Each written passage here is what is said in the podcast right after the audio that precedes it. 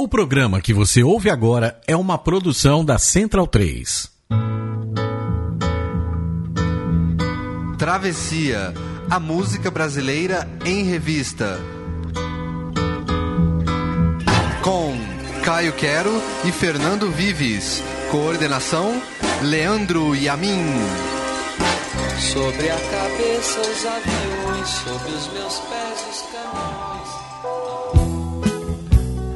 Prepare o seu coração para as coisas que nós vamos contar. Uma edição diferente do Travessia, que começa sem escalada, sobre os 50 anos do Festival da Música Popular Brasileira de 1966 na TV Record, o famoso Festival da Canção da Record, que apesar de ser o segundo, é na verdade o primeiro. Caio Quero vai contextualizar daqui a pouco. Bom dia, boa noite, boa tarde, Caio Quero. Olá, grande ideia sua, Fernando Vives, a gente fazer essa edição especial desse festival que começou, a primeira etapa dele foi exatamente no dia 27 de setembro de 1966. Festival que foi o é, o nome oficial dele era segundo Festival da Música Popular Brasileira, da Record. A Record já tinha feito um. um fe... O que aconteceu? A Record, a Excelsior estava bombando naquela época. Fez o primeiro Festival da Música, música Brasileira, Festival Nacional da Música Brasileira, em 65. O Paulo Machado de Carvalho, que mandava, que era o dono da Record, ele falou: Poxa, esse negócio tá dando muito certo. A Record estava num momento complicado, perdendo audiência. Assim, vamos fazer um festival a gente também. Contratou o produtor uh, da Excelsior para fazer esse festival.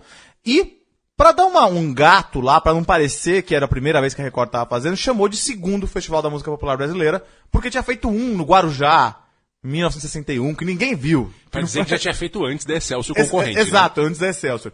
E assim, e esse festival foi importantíssimo. É engraçado a gente pensar, para quem é de São Paulo, que quem passa na Avenida da Consolação, na, ah, na Rua da Consolação, que é uma rua ainda, não, tem- embora não, é seja avenida, grande. né? ah, O oficial é Rua da Consolação. Ainda É. Lá na- no número 1992, hoje, é- hoje é uma loja de lustres eh, Yamamura, lá era o grande teatro da Record, onde se desenvolveu todas essas batalhas que a gente vai contar aqui hoje. Envolveram Jair Rodrigues, Geraldo Vandré, Chico Buarque, Nada Leão, todos esses grandes nomes da MPB que estavam lá disputando aí a partir do dia 27 de setembro de 66. Tudo que convencionou-se chancelar sob a alcunha de MPB, música popular brasileira, que é um tema bastante difícil de delimitar, né? A música não é muito delimitável. E, mas o fato é que todo, toda a, a mística da música brasileira típica vem muito, tem muita participação desses festivais, né? Pois é, foi criado muito, né? O que, o que se virou. é, numa- na, naquela época se chegou a se falar nova MPB, né? A moderna MPB, porque para se, pra se diferenciar da Elisete Cardoso, aqueles grandes nomes que a gente sempre fala aqui também. O que aconteceu? A Record era, é, foi uma, uma posse mercadológica do Paulo Machado de Carvalho mesmo. A Record, ela, ela no começo dos anos 60, ela, ela, faz, ela era a líder de audiência, trazendo muitas atrações internacionais para o Brasil. É, eles fizeram esse teatro ali na Consolação e as pessoas pagavam para assistir esses programas. E era Sammy Davis Jr., a Rita Pavone, Frank Sinatra Jr., muitas pessoas importantes que vieram para o Brasil cantar lá na, na, na Record.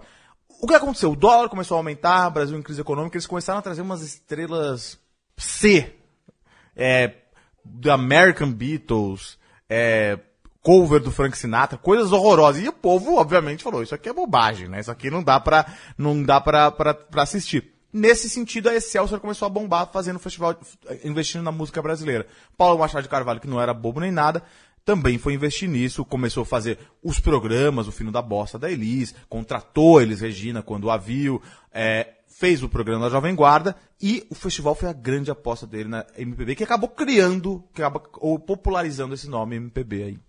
E que dominou a música brasileira. A dominou. Record dominou a música brasileira, porque ela tinha MPB e também tinha Jovem Guarda. Exato, então tinha os dois tudo. programas juntos e ele incentivou, inclusive, a rivalidade entre eles, né? Exato. Aqui no estúdio da Central 3 temos Leandro e a mim coordenando a mesa, que ficou triste porque disse que torceria por Djavan se estivesse no Festival de 66. Não entendi, cara, Leandro e a mim. Djavan não estava lá.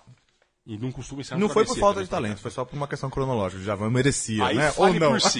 Fale por si. Ai, quanto querer. Enfim, vamos tocar agora.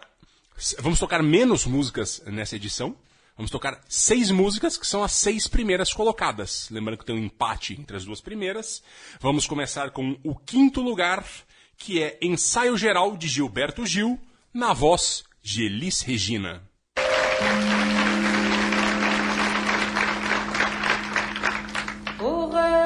Do novo dia, o cordão da liberdade e o bloco da mocidade vão sair no carnaval. É preciso ir pra rua, esperar pela passagem. É preciso ter coragem e aplaudir o pessoal.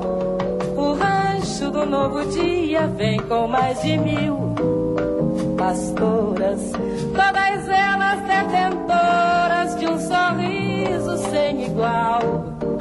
O cordão da liberdade, ensaiado com carinho, pelo Zé Redemoinho, pelo Chico Vendaval. Oh, que linda fantasia!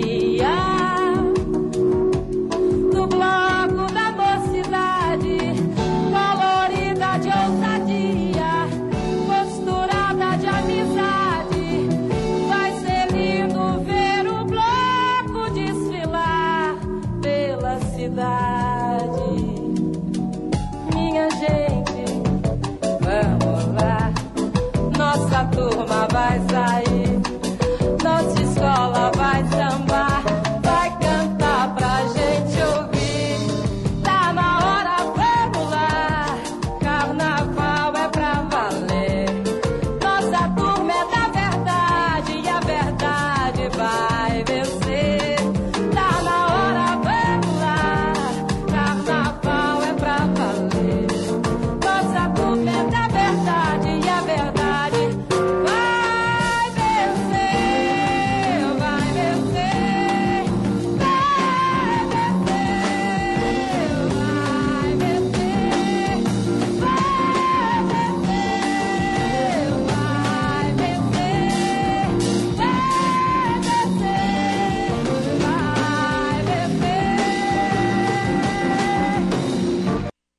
Ensaio geral, a voz de Elis Regina de um jovem e promissor baiano chamado Gilberto Gil. né? Então, um executivo da Jesse Lever. né? Exatamente, né? Tem o, o Júlio Maria, jornalista que conta na biografia da Elis Regina, Nada Será Como Antes. Diz que o, o- o- quando o Gil conheceu Elis, ele estava na Jesse Lever trabalhando na Praça da, da República. Recebeu uma ligação lá no ramal dele e falou: Aqui é Elis Regina, sobre de você, sobre. Se não me engano, era o Vinícius de Moraes que, que, que- que falou dela. Vem aqui pra, pra, pra gente. pra você me mostrar umas músicas aí. E aí começou a amizade entre eles, e, e, e aí a, co- a coisa acabou indo longe até nesse festival, né? É, A Elis também competiu nesse festival com a canção Jogo de Roda, de Edu Lobo, que foi seu primeiro namoradinho quando ela chegou de Porto Alegre pro Rio em 64, e Rui Guerra, mas essa música não foi classificada, na verdade, para a fase final. É, um detalhe importante aqui de todo esse enredo, de, uma, uma picância na coisa, o Gil tinha uma certa queda por Elis Regina, defende o Júlio Maria, que é o biógrafo dela. É, mesmo casado naquela época com a Nana Caymmi, de quem Elis Regina quebrou um pau, assim como quase todo mundo, com quase todas as cantoras. Era uma fêmea alfa, Elis Regina, né? Ninguém podia cantar quase tão bem quanto ela, pelo menos que ela já, já, já dava suas estocadinhas. É, o fato é que Elis foi a primeira a gravar o Gil no álbum 2 na Bossa, volume 2, com a música Louvação. E aí houve um golpe de sorte macabro pro Gilberto Gil, porque os estúdios da Pan-Americana, da Rádio Pan-Americana em Moema, que, que pertenciam também ao Paulo Machado Exato, Carvalho, era o mesmo grupo da Record, exato. É, ficava tudo ali na rua Miruna, né? Exato. Hoje, Avenida Miruna, em Moema. O arquivo da rádio e da TV Record começou a pegar fogo. E o incêndio começou a destruir o prédio quando, quando no momento tocava a louvação do Gil com a, com a Elis. O locutor, percebendo que estava pegando fogo, antes de deixar o prédio, ele acionou o dispositivo que repetia a música e saiu correndo.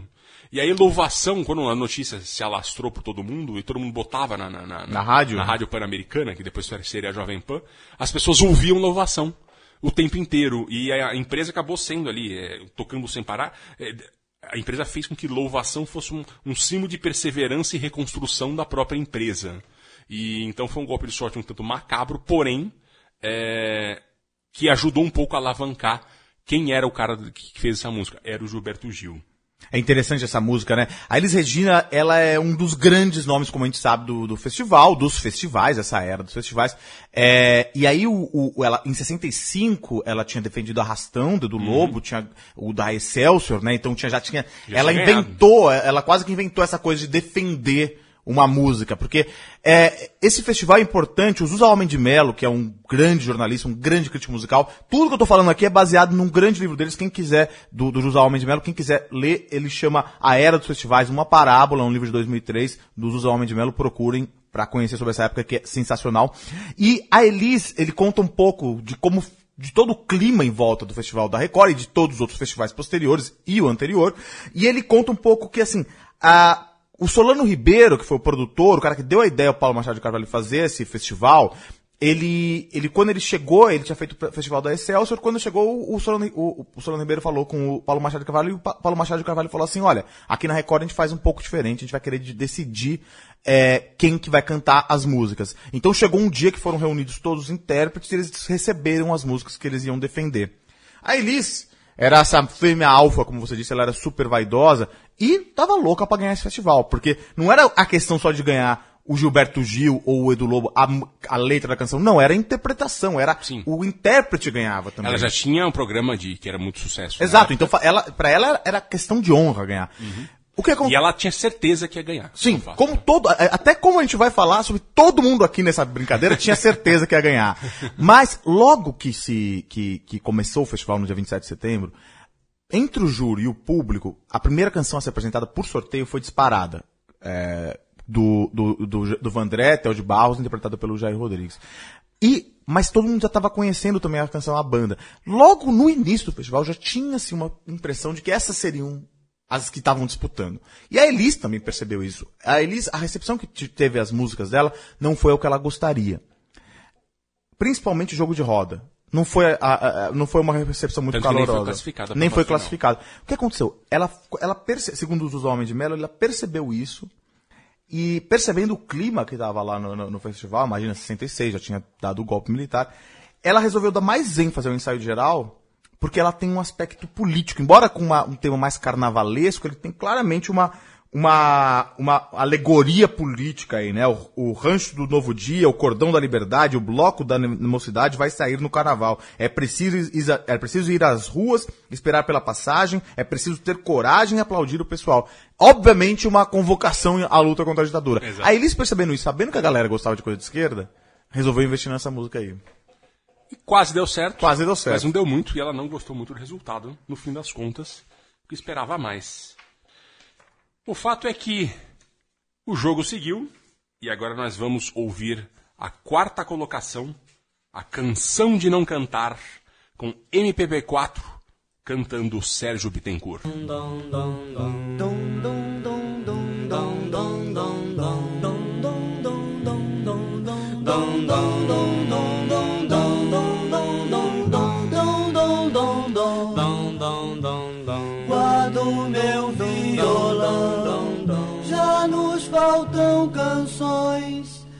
São muitas as razões que temos pra cantar.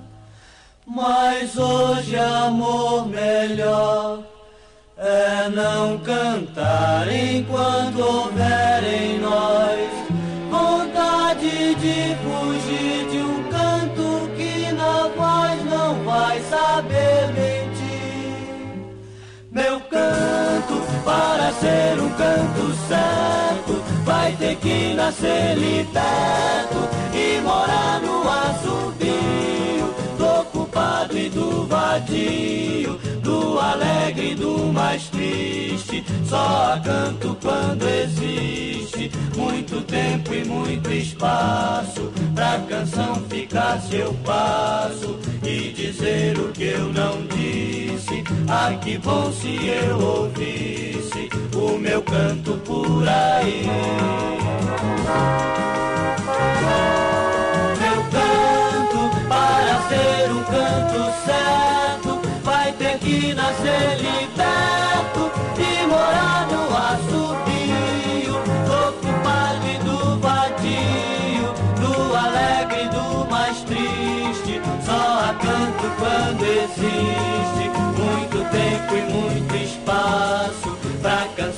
explicar seu passo e dizer o que eu não disse. Ah, que bom se eu ouvisse o meu canto por aí.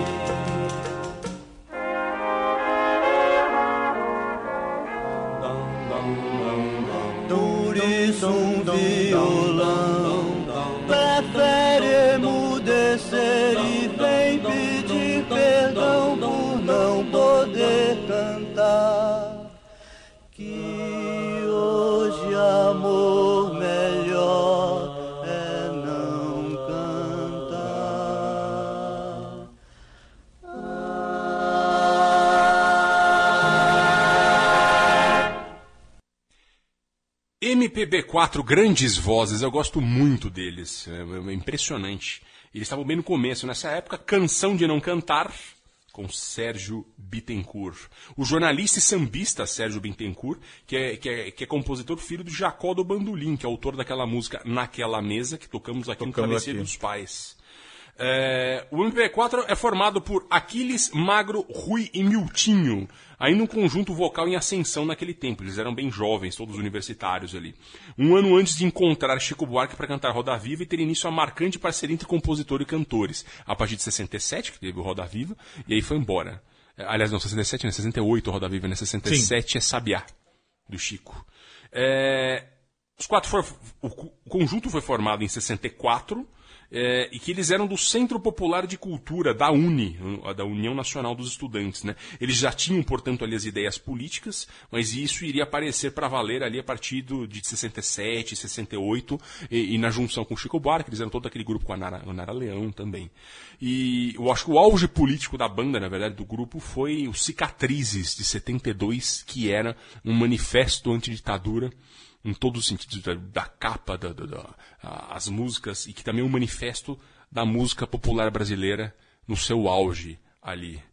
Grande conjunto esse, né? E eles vinham ali do Centro Popular de Cultura, né, cara? Exato, exato. Como você disse, é, o Centro Popular de Cultura, eles eram um projeto da União Nacional dos Estudantes, que teve é, o, o seu auge nos anos 60 aí, né? E, e envolviam não apenas é, música, mas também teatro, cinema. O que aconteceu? Eram, eram reuniões, era uma reunião de intelectuais em centros, é, que efetivamente existiam fisicamente, mas onde se estimulava, onde estimulava a produção de material brasileiro que valorizasse a cultura tradicional brasileira. Se a gente fosse falar das pessoas que participaram dos CPCs, é, é, começa com com Rui Guerra, Chico Buarque teve algum envolvimento, embora mais paralelamente. O, o poeta Ferreira Goulart foi um, do- um dos líderes dos, C- dos CPCs, e ele é muito baseado numa ideia já cultural, que vem desde os anos 40, do, do Partido Comunista Brasileiro, que então era a força dominante na esquerda brasileira, de que é, você podia constru- pra você valorizar o nacional, principalmente o popular nacional, em é, é, em contraste ao, ao que se via como um, certo imperialismo, a cultura imperialista americana, é, e, e isso influenciou muito essa produção cultural brasileira nos anos 60. Como a gente estava lembrando agora do Taiguara, eu tava, que a gente falou no, no Edição programa passado, que ele era muito ligado a isso. Então, assim, tinha uma, uma, eles eram muito refratários a qualquer coisa da cultura americana e os CPCs a- valorizavam essa cultura brasileira aí, né? Houve uma, uma forte politização da música brasileira no começo dos anos 60, antes da ditadura, mas ali já com um, o, João, governo João Goulart, e que tinha o Teatro Opinião, a própria Nara, Nara Leão foi um nome importante disso, para se dissociar da bossa nova no primeiro momento, ela foi com essa coisa de busca do da música popular do morro, a música autêntica brasileira, que é um tema hoje a gente sabe que se procurar música autêntica brasileira você não vai chegar a lugar nenhum, Exato. porque sempre é mistura de alguma coisa. Exato, é sempre uma toda criação. música no mundo, é. inclusive. Né? Mas é, mas procura, é, e na verdade se procurou e se desenvolveu o que se convencionou chamar de música popular brasileira nesses CPCs também. Exatamente, a música popular brasileira virou todo um tema à parte. Exato. Embora a gente já, fala, já tenha falado isso aqui, muito difícil de definir, no fim Exato, das contas. exato. Né? E agora a gente vai para a terceira posição, a primeira música que Jair Rodrigues defendeu neste festival. Quando Maria correu para mim, pensava que fosse Maria, pensava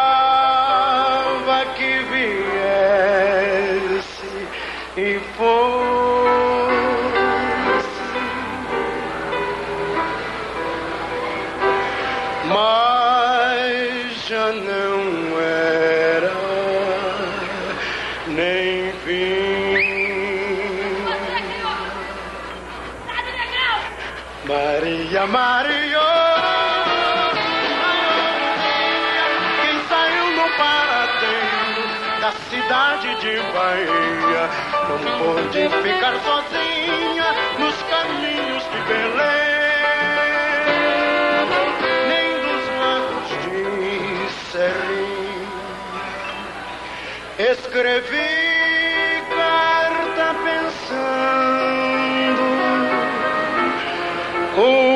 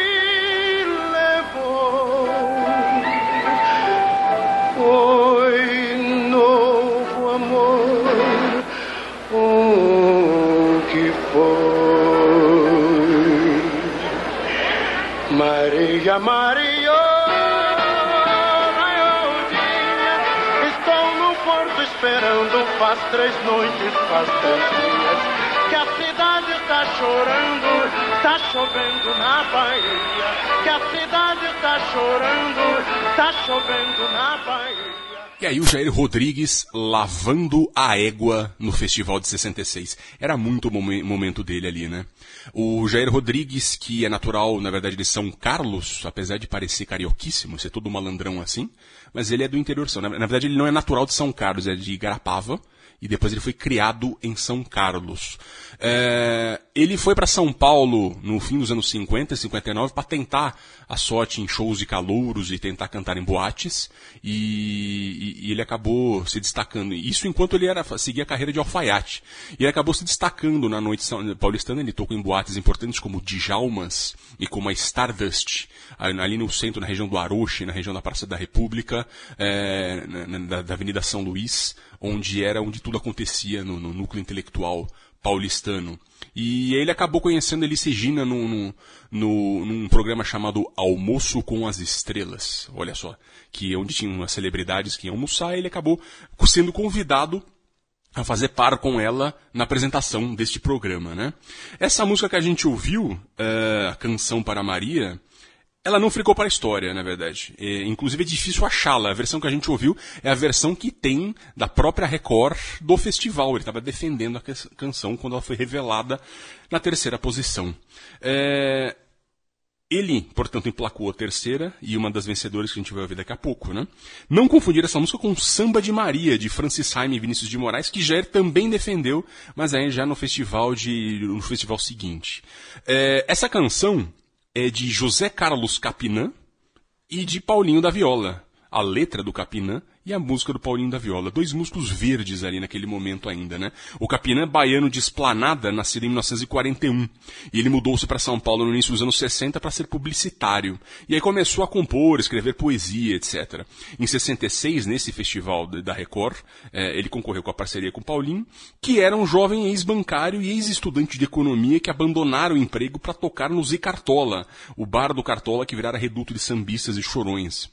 Em 66, o Capinã e o Paulinho eram ainda músicos em gestação. O melhor deles viria a partir dos anos seguintes. O Capinã foi o primeiro a amadurecer, quando ele venceu o próprio Festival da Record de 67, como coautor de Ponteio com o Edu Lobo. O Edu Lobo defendeu, e naquele momento foi um, acho que talvez o festival de maior repercussão tenha sido de 67. É, e acabou, acabou que ele se juntou com Gilberto Gil, Caetano Veloso, Torquato Neto e o Capinã se tornou, a partir dali, um dos grandes nomes por trás da Tropicália. É copeiro de festivais, porque além disso, ele também venceu o Festival da Globo de 69 como autor de Gotham City, com Jardim Macalé, que tocamos aqui no Travessia sobre a ditadura. E já o Paulinho da Viola também não faria feio em festivais. Ele levaria um, um, um- ele levaria o festival de 69, daí o da Record mesmo, é, com um sinal fechado, que é um cutucão da, na ditadura, né? O Paulinho, é, é, ele explodiria mesmo pro Brasil a partir de 69, 70, com Foi um Rio que Passou em Minha Vida. O fato que os dois ainda seriam marcantes no festival, já cutucando a ditadura, ambos, e o que ficou pra história mesmo, é, é, é, mas eles não entraram pra história por causa do festival de 66, com essa música defendida pelo Jair Rodrigues. E é interessante como foi feita a seleção de músicas para esse festival. É, eu vou falar um número aqui, foram 2.635 músicas inscritas. Dá várias muita- travessias. É muita música, né? O que aconteceu?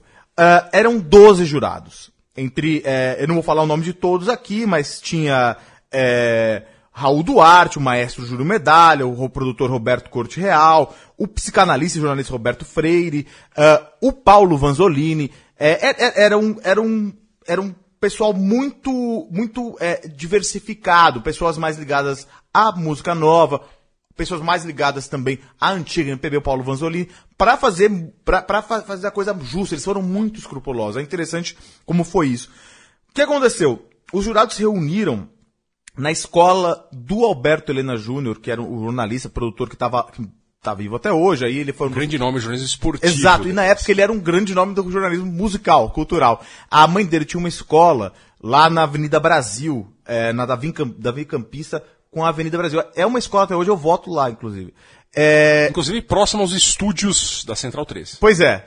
E aí eles se reuniram lá, o César Camargo Mariano começou a tocar as 2.600 músicas é, no piano, o comecinho delas, e eles pegavam, recebiam a letra, é, para começar a selecionar as músicas. É, a- a- o prazo de inscrição ele terminou dia 30 de julho de 66. Então eles começaram esse trabalho, ficaram, ficaram uns dois meses aí de trabalho para selecionar tudo. E aí eles, eles não sabiam quem eram os compositores da música. Eles tinham recebido uma letra, o César Camargo Mariano dedilhava, e aí eles faziam assim, rimou amor com dor, sei lá, amor é como, Paixão o- com como coração. nas palavras do, do, do, do Zusa Homem de Melo, que é a fonte que eu tô bebendo to- em todas as histórias que eu tô contando, que é importante lembrar. É, librou, li- rimou Brasil varonil, país tão viril, qualquer coisa, cortava. Então tinha um grupo de músicas que estava boa, um grupo que, era, que, que, que eram que eles achavam que tinha capacidade, outras que eram mais ou menos, outras que já estavam para ser cortadas. Eles eram tão escrupulosos, escrupulosos que o Zusa Homem de Melo conta que o, ninguém menos que a dona Irã Barbosa chegou por um dos jurados e falou num, num corredor da Record e falou assim, olha, o nome da minha música é tal. E o cara falou, olha, desculpa, dona Irã, você me falou, agora eu vou ter que me falar que eu sou impedido de julgar. E a Dona Irã não teve sua música selecionada. Não só a Dona Irã não teve suas músicas selecionadas. Entre as 36 que efetivamente concorreram, né, no final, que foram as finalistas aí, foram 36 músicas que concorreram. Mas também ficaram de fora, ó, segundo os Os Homens de Melo, João do Vale, José Roberto Kelly, Ataúfo Alves, Capiba, Toquinho, Dori Caymmi, todo mundo ficou de fora. Os Homens de Melo diz que o Zé Cat escreveu 16 canções e só uma foi incluída. Coitado. Pois é, né? Você vê como os caras eram, tá- foram firmes aí, né? Exato. E, e pra você ver como mo- mobilizou a classe artística naquele Nossa, tempo, né? isso aí mobilizou não, a não só a classe artística, mas a gente vai falar depois como a população de modo geral também. Exatamente. E agora o segundo lugar, estranhamente desconhecido, mas vamos ouvir agora a canção De Amor ou de Paz com Elza Soares cantando Luiz Carlos Paraná.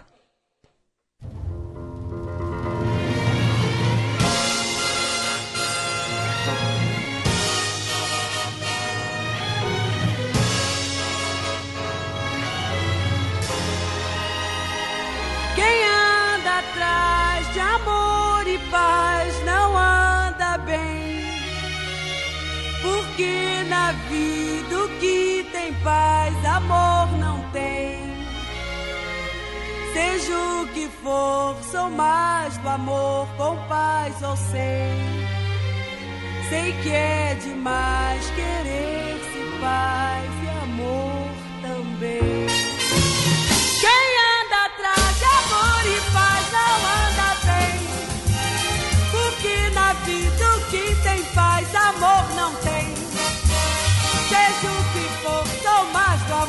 com paz ou sem.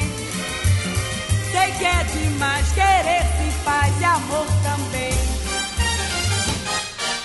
Já que se tem que sofrer, seja dor só de amor. Já que se tem que morrer,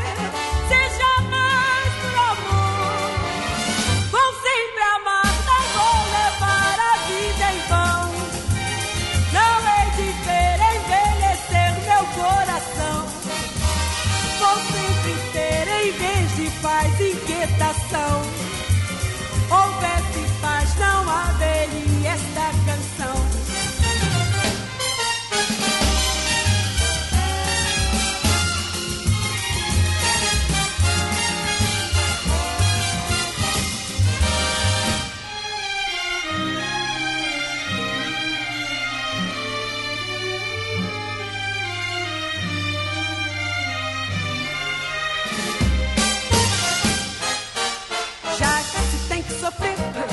Seja dor, só de amor. Já que se tem que morrer, seja mais por amor. Vou sempre amar, não vou levar a vida em vão. Não hei de ver envelhecer meu coração. Vou sempre ter em vez de paz inquietação.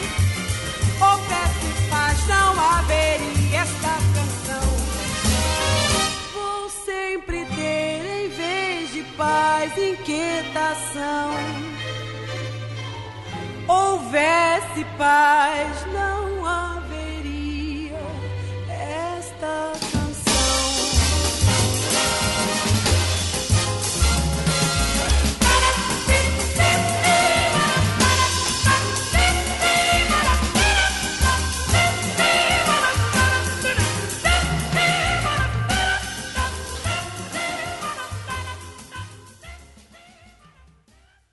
Uma toada sentimental bem típica da época, de amor ou de paz, Elza Soares cantando Adalto Santos e Luiz Carlos Paraná. Luiz Carlos Paraná que era muito famoso na época, e depois, tipo... Já falamos ele aqui, já né? falou Parceiro ele do umas- Manzolini. É, eu já du- pelo menos duas vezes. Duas vezes. aqui.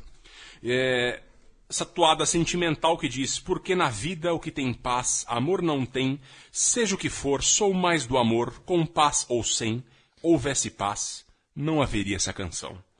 É bem, é- é- ela é bem datada disso aqui, mas muito bonita, muito sentimental. Eu, eu gosto bastante dessa música. Luiz Carlos Paraná, que era natural de Ribeirão Claro, Paraná, evidentemente, e chegou a ser companheiro de República do João Gilberto nos anos 50, quando ambos foram ao Rio tentar a sorte como músicos. O Paraná depois mudou-se para São Paulo, onde abriu a boate Jogral. Ele foi amigo e cantou o Paulo Vanzolini, inclusive no Travessia aqui, Pois na é. Napoleão, né? É. E o fato é que ali naquele momento é, a Elza Soares foi escolhida para cantar essa música e a Elza Soares é todo um capítulo à parte da música brasileira. Elza Soares da Con- Elza Soares da Conceição é filha de uma lavadeira com um operário lá de Água Santa, subúrbio de um engenho de dentro no Rio de Janeiro. É, e ela tem toda uma história de tragédias, né? Ela ficou viúva aos 18 anos, é bem humilde, bem pobre. Inclusive, quando ela chegou para cantar no programa de calouros do Ari Barroso, no início dos anos 60, acho que, acho que na verdade era fim dos anos 50, ela chegou com um visual muito simples, uma roupa muito simples, e todo mundo começou a debochar, a plateia, e o próprio Ari Barroso perguntou, de que planeta você veio? E ela, eu venho do planeta Fome. Essa história Essa mulher dizem- sempre foi. Nossa, né? é muito marcante, né? É, há quem diga que esse, esse diálogo nunca existiu, na verdade, mas a Elza conta esse diálogo, né? É, eu venho do planeta Fome é uma frase É. gigantesca e meio que ficou todo mundo muito constrangido. E o fato é, a Elza Soares, estamos falando aqui de 1966, ela já tinha passado por outro grande trauma que é, em 1962, o Garrincha, ela se apaixonou pelo Garrincha e o Garrincha se apaixonou por ela. O Garrincha era casado. O Garrincha tinha acabado de voltar do Chile, onde ele conquistou a Copa do Mundo de 62, praticamente sozinho, ele levou o Brasil nas costas, um dos grandes feitos da história do futebol em Copas do Mundo. E o Brasil foi campeão, e ele tinha vindo, vindo numa ótima temporada do Botafogo, e a partir daí ele teve esse caso e resolveu assumir ele e a Elsa. Só que como ele era casado, naquele tempo não tinha divórcio, tinha coisa do disquite, e era um problemaço, o fato é que o Rio de Janeiro se voltou totalmente contra ele, especialmente contra ela, óbvio, né? Mundo machista, imagina nos anos 60. Ela chegou, tipo, a ter tomates atirados na rua, o fato o casal não podia mais andar na rua por conta de tudo isso. E então, em 66, ela estava já com, com, com um garrincha há muito tempo, essa história estava um pouco amortecida, mas de fato ela ainda era muito associada de maneira negativa, injustamente, né? Ninguém, quem pode condenar o relacionamento dos outros? E o fato que é isso, ela foi lá, cantou e conseguiu esse vice-campeonato, né, Caio? Um, um torneio que tinha premiações bastante específicas. Pois é, na verdade é, é- a gente é difícil pra gente é, ter a noção do que foi esse festival, porque a, a partir do momento quando começaram as eliminatórias é, dessas 36 músicas, as pessoas começaram efetivamente a enlouquecer. A- houve uma polarização, as pessoas só discutiam isso nas ruas. No dia da final, quando todos foram apresentadas as músicas, para você ter uma ideia, é, os- alguns cinemas, ou a boa parte dos cinemas de São Paulo, não tiveram sessão. Não tiveram sessão porque Todo mundo ia assistir. todo mundo, que- quem não tava, quem não conseguiu ir pro Teatro Record assistir o- a premiação, ela eh, ou tava, ia estar em casa. E foi uma muvuca na porta do Foi uma muvuca, era uma coisa, o Homem de Melo conta essa coisa de, de que era isso, era o taxista que defendia a banda contra o taxista que defendia a disparada, que eram já as duas favoritas desde sempre. E, e plateia aplaudindo, plateia vaiando. Foi uma loucura. E pros artistas também, isso era, era, foi algo relevante também, porque as premiações, elas eram, a- a- uma, quem ganhou isso aí seria, ia ganhar o prêmio Viola de Ouro. Nome complicado, sei lá. Engraçado no mínimo, né? E que era uma, uma viola de um palmo de altura, com, desenhada pelo Flávio Império. É, aí o primeiro também ganharia 20 milhões de cruzeiros, o segundo colocado 10 milhões de cruzeiros, os 5 milhões para o terceiro, 3 milhões para a quarta, 2 milhões para a quinta, para o quinto colocado, que são os que eram os realmente os classificados. E quando o, o Brasil estava pegando fogo quando viu isso, e aí agora as próximas canções que a gente vai ouvir que são as que mobilizaram todo mundo, né? São as campeãs. E a gente vai ouvir a primeira dela, disparada, Jair Rodrigues, cantando Geraldo Vandré e Theo de Barros.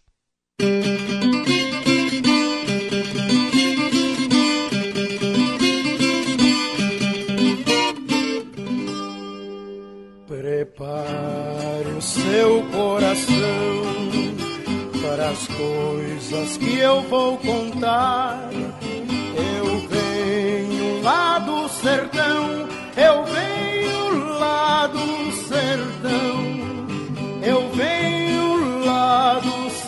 sertão e posso não lhe agradar.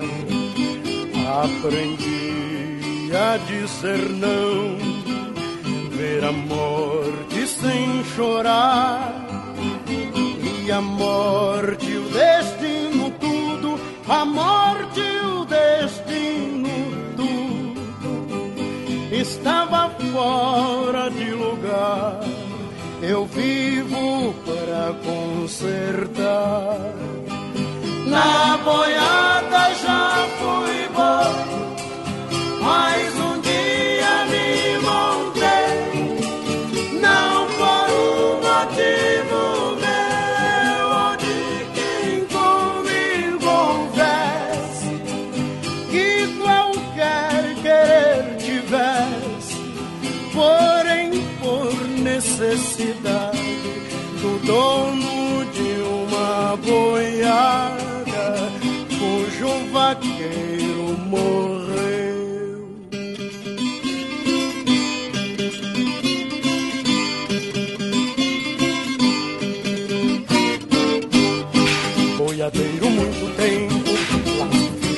forte, muito gado, muita gente, pela vida segurei, seguia como num som, e boiadeiro era um rei.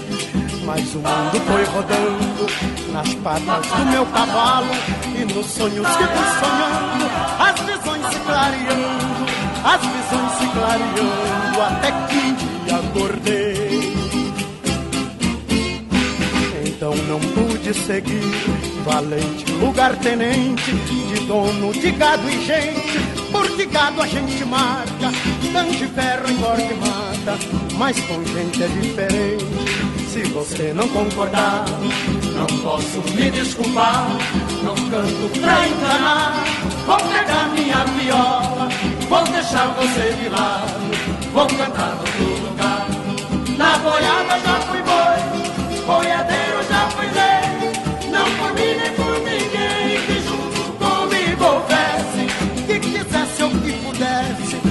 qualquer coisa de seu, por qualquer coisa de seu, querer mais longe que eu. Mas o mundo foi rodando nas patas do meu cavalo, e já que um dia montei, agora sou cavaleiro. Laço firme, braço forte, de um reino que não tem rei. Na boiada já fui boi, boiadeiro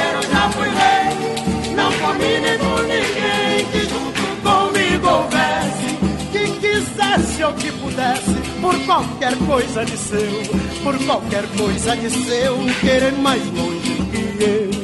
Mas o mundo foi rodando nas patas do meu cavalo. E já que um dia montei, agora sou cavaleiro. Laço firme, braço forte, um reino que não tem rei. Laiaraiaraiá,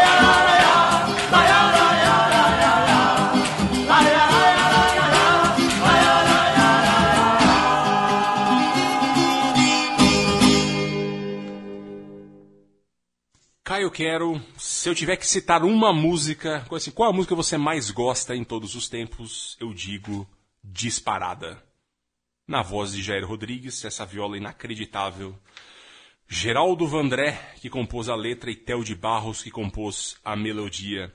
O a grande curiosidade dessa música é o seguinte: o Vandré escreveu a letra de Disparada numa viagem de carro de mais de quatro horas entre Catanduva e São Paulo. Exato, exato. Curiosíssimo isso. Ele havia feito um show na cidade do interior com o Sambalanço e o trio Maraiá.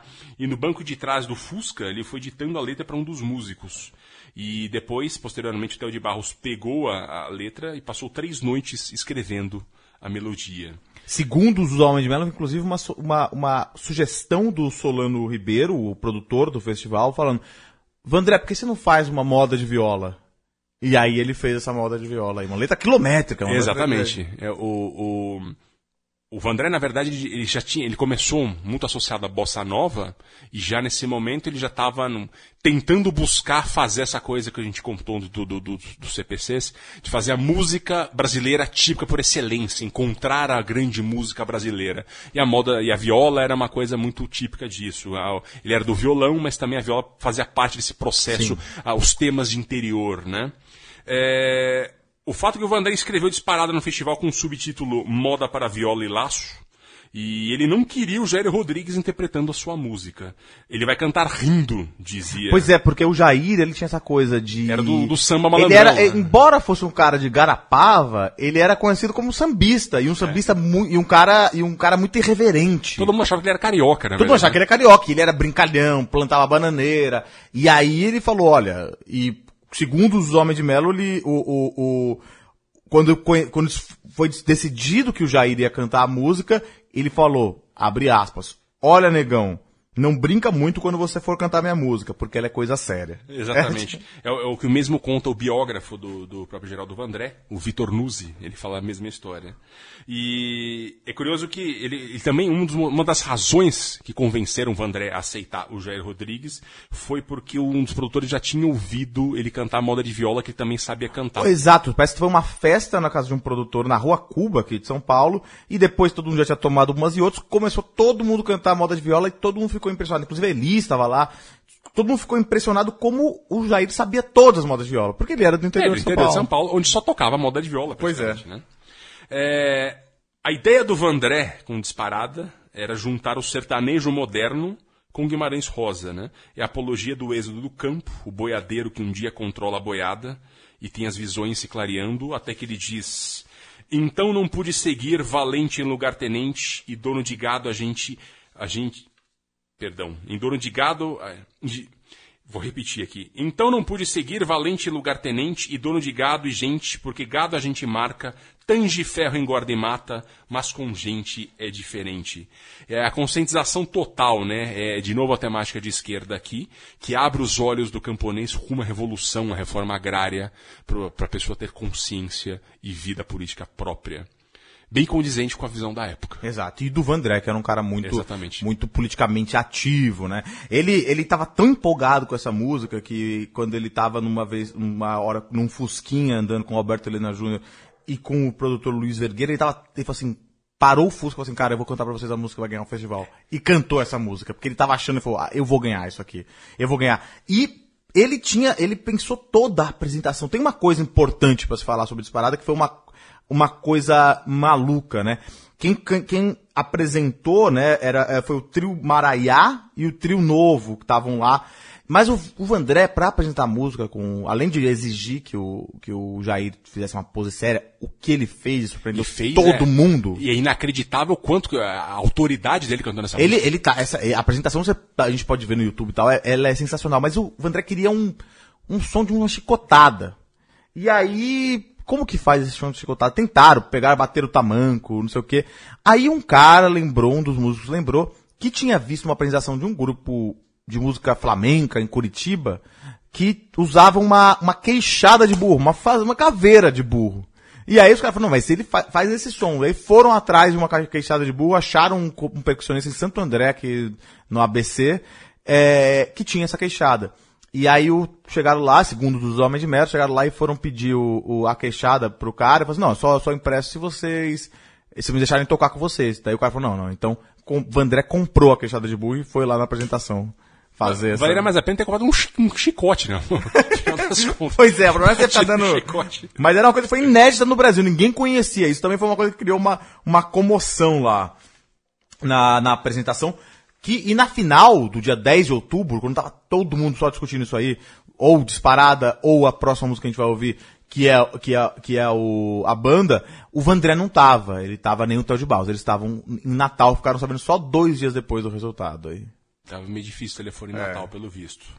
E agora a gente vai ouvir a última música do Travessia, que efetivamente é a vencedora do festival. Pois é, essa foi uma grande polêmica, né? E a gente vai falar disso já já, mas vamos ouvir primeiro a banda Nara Leão cantando Chico Buarque.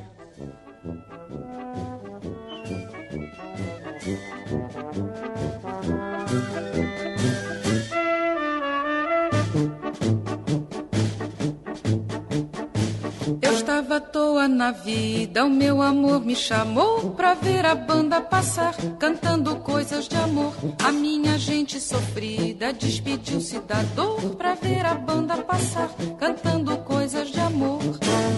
O homem sério que contava dinheiro parou, o faroleiro que contava vantagem parou, a namorada que contava as estrelas parou para ver, ouvir e dar passagem. A moça triste que vivia calada sorriu, a rosa triste que vivia fechada se abriu e a meninada toda se assanhou pra ver a banda passar, cantando coisas de amor. Eu estava à toa na vida, o meu amor me chamou pra ver a banda passar, cantando coisas de amor. A minha gente sofrida despediu-se da dor pra ver a banda passar, cantando coisas de amor. O velho fraco se esqueceu do cansaço e pensou: quem dera moço pra sair no terraço e dançou. A moça feia debruçou na janela, pensando que a banda tocava pra ela. A marcha alegre se espalhou na avenida, insistiu. A lua cheia que vivia escondida surgiu. Minha cidade toda se enfeitou pra ver a banda passar, cantando coisas de. Mas para meu desencanto, que era doce acabou. Tudo tomou seu lugar depois que a banda passou.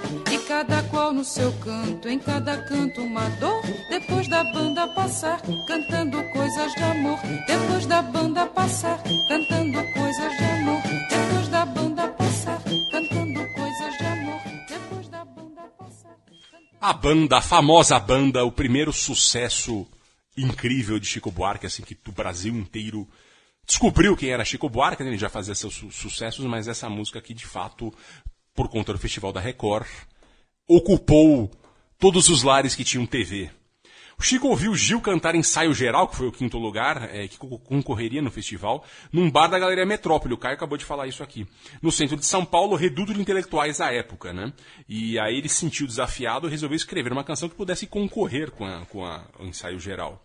Então ele compôs a banda na casa do Pacaembu de seu pai, né? Na casa da família, onde ele morava ainda. Grande historiador. Exato, um nome Sérgio de fundamental Holanda. da, da- história do Brasil, da sociologia brasileira.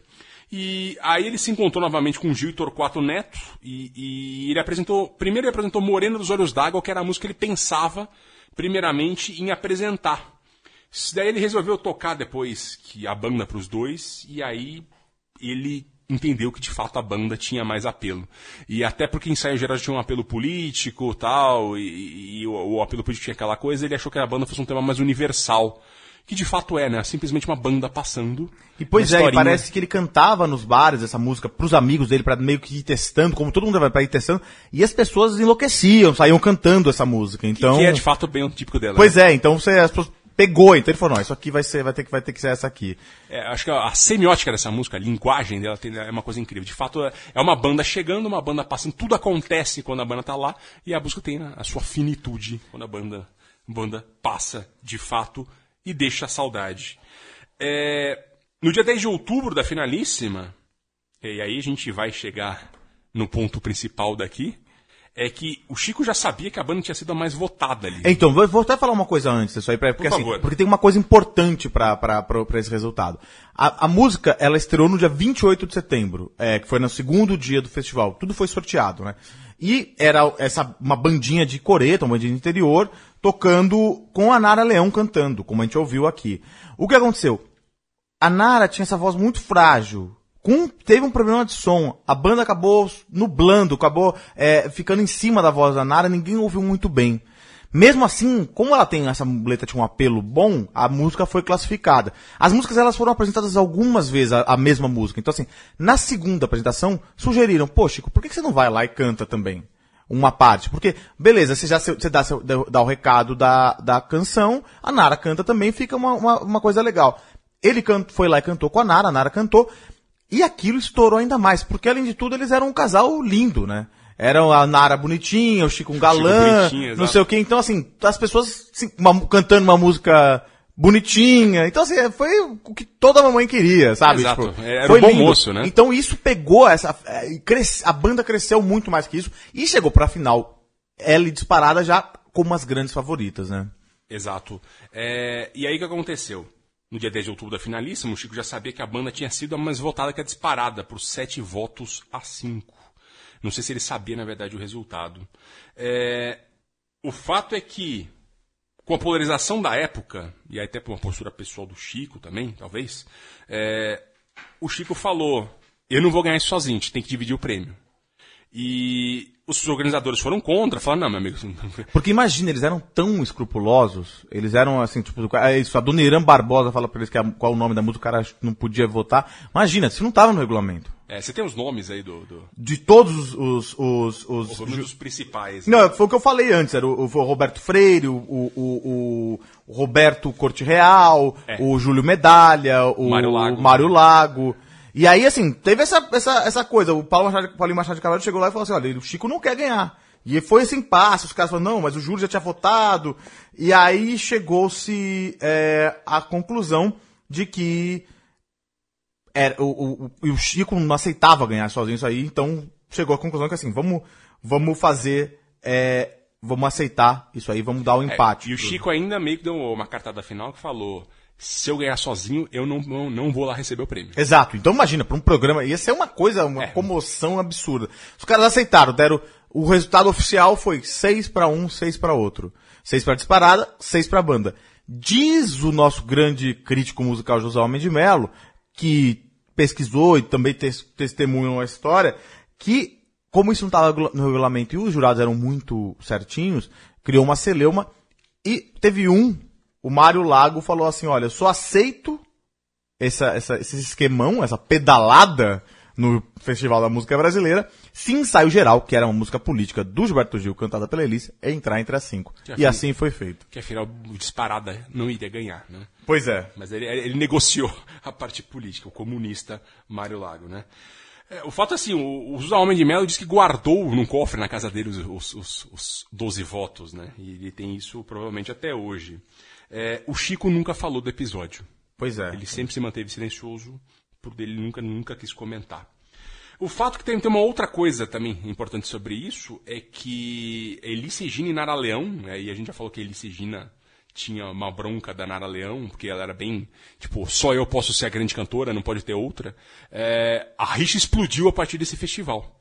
Porque antes, a Nara já foi participar do programa da Elis, meses antes do festival, e a Nara já era uma cantora consagradíssima naquele tempo, e Elis ainda uma cantora em ascens- em ascensão, porém já famosa no Brasil inteiro, e, a, Elis apresentou a Nara como essa menina ainda vai dar muito o que falar.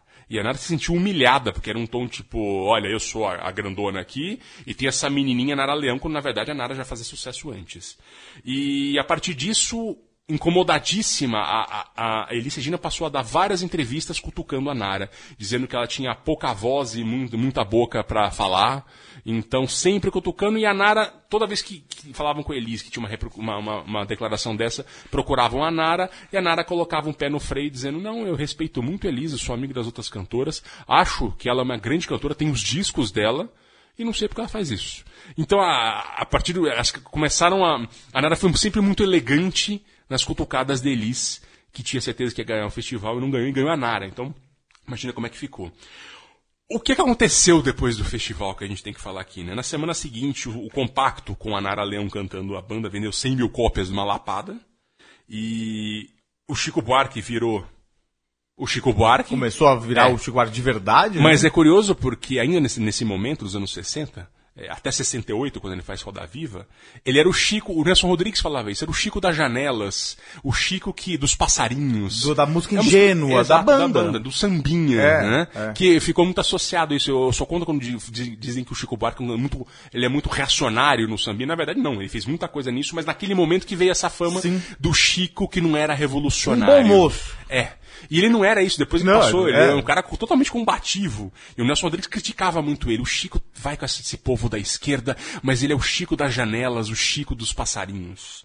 E, e ele foi isso, a Nara Leão continuou explodindo bastante, né? A Elis seguiu sua carreira grande. E os próximos festivais depois ainda viriam revelar Gilberto Gil e Caetano Veloso de Que maneira ainda, bastante... que é que dessa vez ainda nesse festival ainda estavam guardadinhos, quer dizer, já eram Exato. famosos, tá, mas não tinham estourado o que eles tinham que Exato. estourar. Que depois veio a Tropicália, e a Exato. Tropicália passou um movimento importante a partir do Exato. festival de 67, 61, é, né?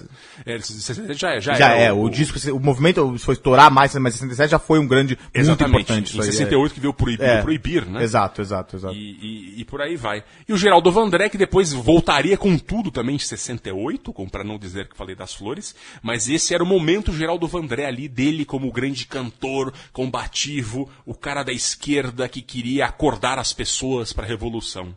Pois é, como tava tudo começando em 66, né? Exato. Esse é o festival que começou tudo. O, de- o, de- o que a gente falou antes do Excelsior. Não quis dizer muita coisa, né? Foi arrastão, bonitinho. ficou marcado por isso. É, e arrastão nem é uma música É. que as pessoas lembram É, hoje, é. diferente de disparada, diferente Exato. da banda, né? Exato. E, e o fato é que 66 que marcou o início de tudo. E por isso que a gente queria fazer esse programa Grande comemorando tema. os 60 anos. seis- 50 anos? eu fiz 50 isso, tô- anos. Tô acrescentando um pouquinho aqui. Os 50 anos do festival marcante da TV Record. É isso, né, Caio? Grande tema, Fernando Vives, muito bom, hein? Muito obrigado pela parceria. Obrigado Muito vocês. obrigado, Leandro e a mim, e Central 3. Até a próxima, meus caros. Até. Você ouviu uma produção da Central 3. Para ouvir a programação completa, acesse central3.com.br.